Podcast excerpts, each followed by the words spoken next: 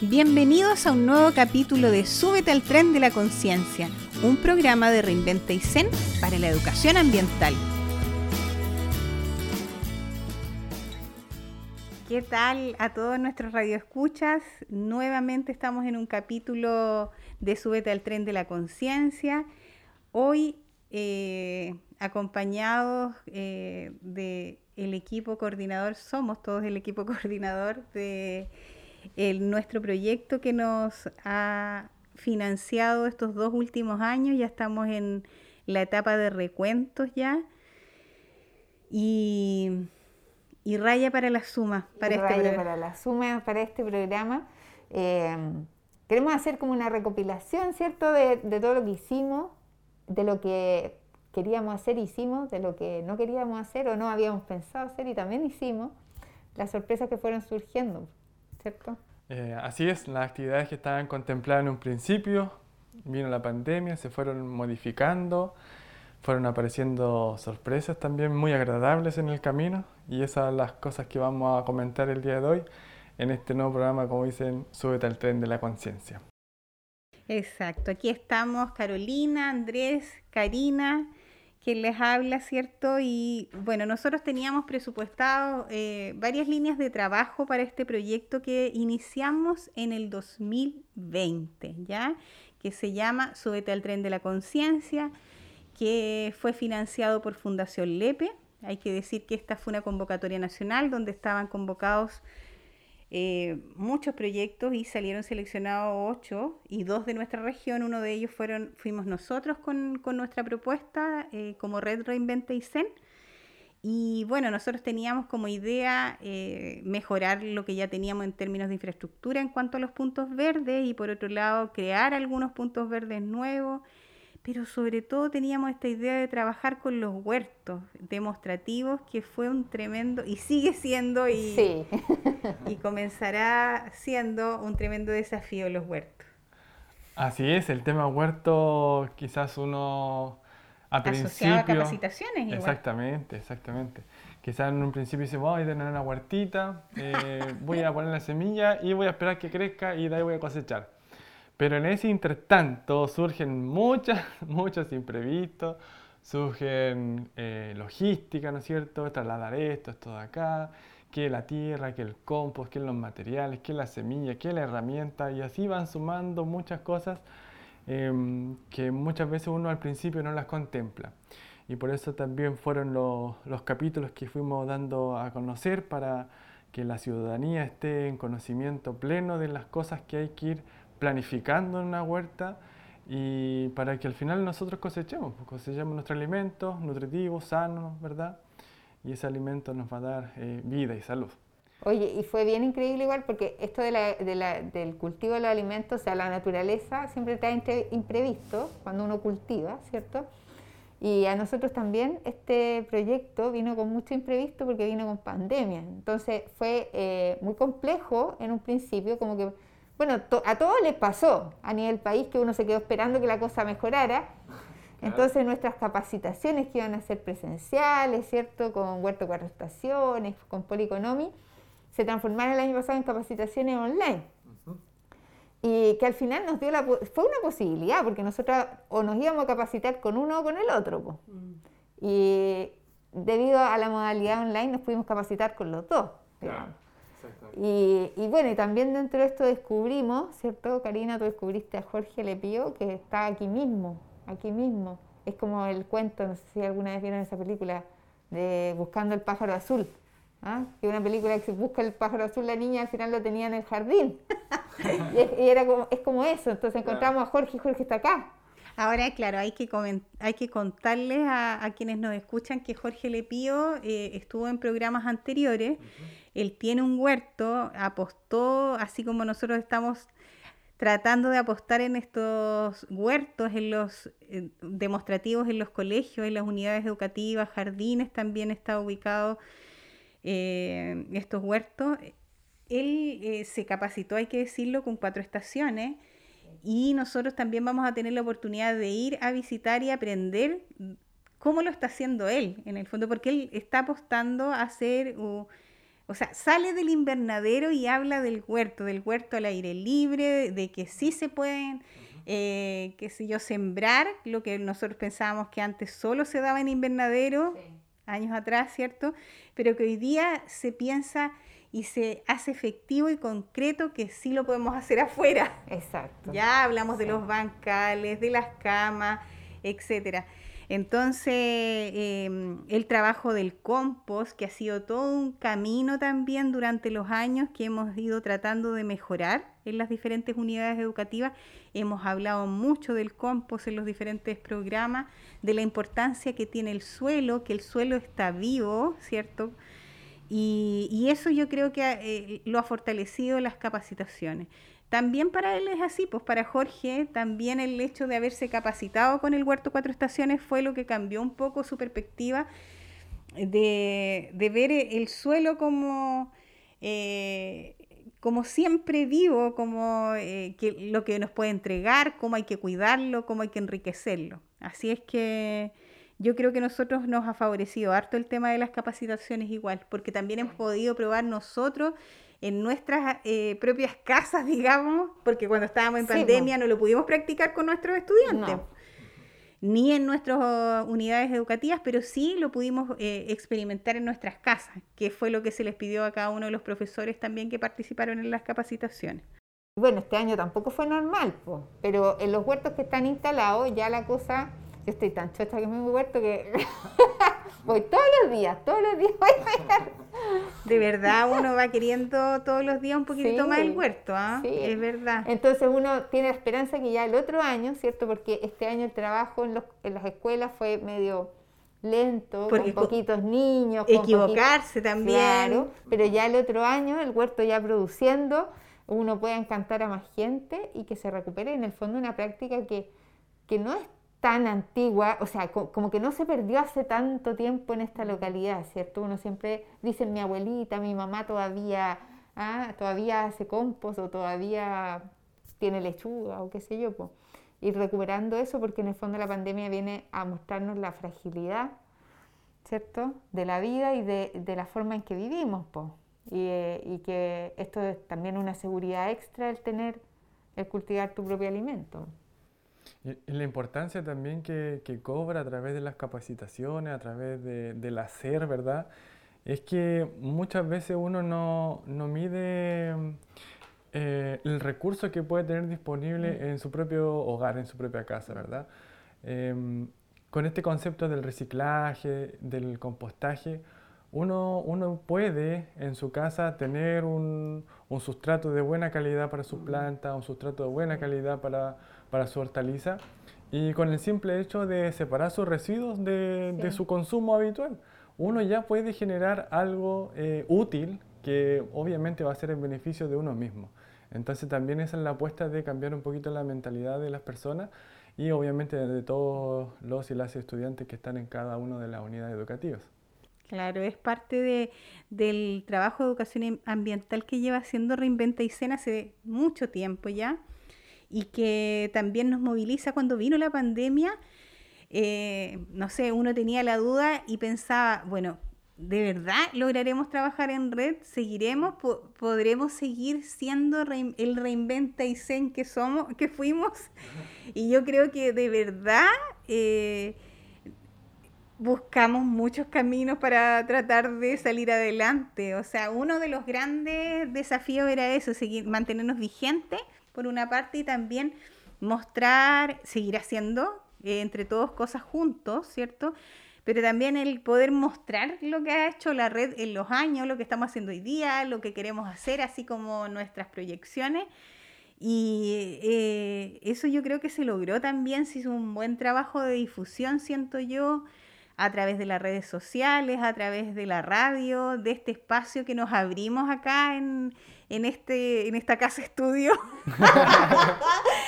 Y, que, y que se logró mantener en el tiempo. Tuvimos invitados geniales, conocimos, de verdad pudimos trabajar en red en serio, porque aquí en esta mesa redonda conocimos a gente. Y también eso significó que los demás que escuchaban también los podían conocer, saber que existían, que había gente que hacía cosas increíble. O sea, en el fondo esto nos permitió ampliar la mirada, ¿cierto? Porque ahora, eh, bueno, Karina más que nosotros, pero a través de los podcasts todos nosotros hemos conocido de gente que está haciendo cosas y, y qué bonito, qué bonito sería hacer una red más grande, más poderosa, mientras más seamos, en la medida que nos conocemos, uno va, se le van ocurriendo cosas, o las cosas que a uno se le habían ocurrido y que parecían imposibles, ahora son posibles porque conoces a alguien que te puede ayudar a hacerlo, o que tiene la experiencia o la, eh, o la capacidad técnica, digamos, mm. que a ti te faltaba para llevar a cabo esa idea loca, ¿cierto? Exactamente, y uno de los plus también de que la gran mayoría de nuestros invitados eh, también está alineado con esa conciencia que nosotros mismos estamos inculcando, ¿verdad? Del cuidado del medio ambiente, del, del reducir nuestro consumo. Entonces, si vamos sumando ideas, vamos sumando iniciativas, emprendimiento, eh, nos estamos ayudando entre nosotros mismos al final, porque estamos ayudando al vecino que tiene su, su, negocio y el dinero se mueve acá en Aysén.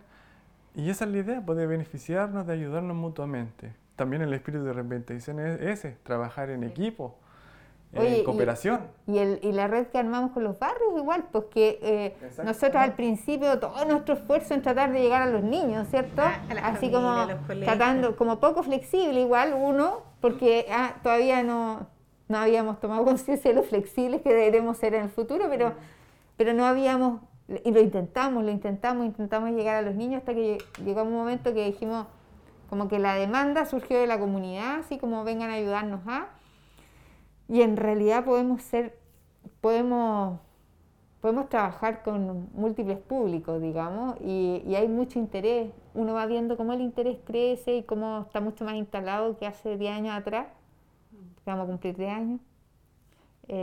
no deja de ser 10 años una red. Claro, no deja de ser. Entonces, ¿cómo, ¿cómo en el fondo hay más interés que hace 10 años atrás por cambiar la forma de vivir al final, pues el estilo, el estilo de vida. Hay que agradecerle igual, bueno, hoy día no puedo estar presente Cristian Martino, que siempre nos acompaña, eh, nos acompaña, me refiero en este trabajo que, dice Andrés, de trabajar en, conjunto, en red, eh, apoyándonos, eh, porque está en otra localidad de la región, ¿cierto? Reciclando, pero claro, esto eh, ampliación, digamos, hacia los barrios fue un poco gracias a eh, los contactos que igual va haciendo Martino, porque alguien lo llama, porque le dicen por qué no puedes venir, por qué no vienes a, buscar nuestro reciclaje, etcétera. Y eso también yo siento que nos abrió un poco las puertas de los barrios y pudimos empezar a trabajar ahí y, quizás era un anhelo que nosotros ya teníamos hace mucho tiempo de trabajar igual con, con la comunidad, ¿ya? Y de llegar eh, como desde nuestra mirada de educación ambiental, que es ese nuestro aporte en la, en la comunidad, nuestro gran, nuestra gran fortaleza como Reinventa y así poder unir eh, ideas, ¿cierto? Y el trabajo conjunto. Ya se lograron hacer varios talleres, incluso con, con empresas que también nos buscaron en su momento. Eh, y claro, y el tema online también fue como un fuerte para nosotros porque logramos igual hasta hacer capacitaciones para, no sé, niños que estaban en Santiago, eh, profesores que estaban en otros lugares de la región.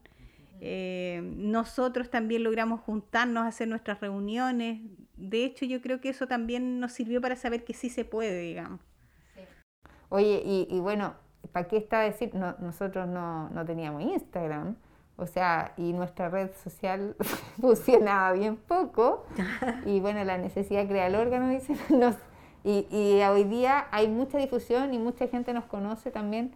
Eh, gracias a eso y al trabajo de Karina ahí, que ah, experta en redes sociales, que igual ha sido importante. Pues. Y bueno, también nos han invitado a participar ese seminario de Corfo que nos permitió conocer a Macarena Pola, mm.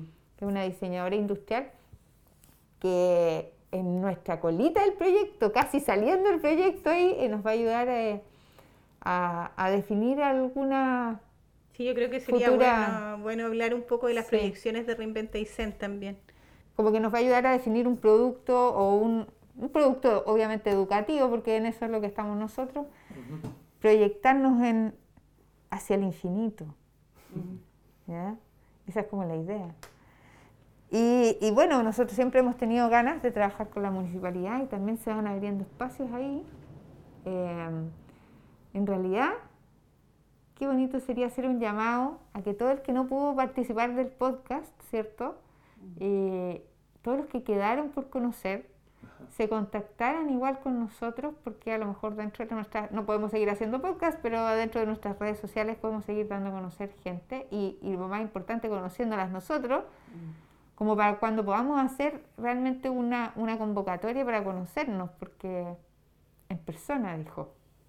Claro, yo pensaba el otro día, de pronto salen ideas novedosas igual y, y haber juntado a todas las personas que pasaron por aquí, por esta mesa y, y en el año 2020 también haber hecho algo, no sé, en un, en un campo, haberse juntado Sí, yo todo, en un espacio Ah, sí. Un donde- cierre, un claro, cierre, un sí. cierre lindo, Mm. digamos, donde todos estuvieran mostrando su, su quehacer, su, su, su emprendimiento en, en sí.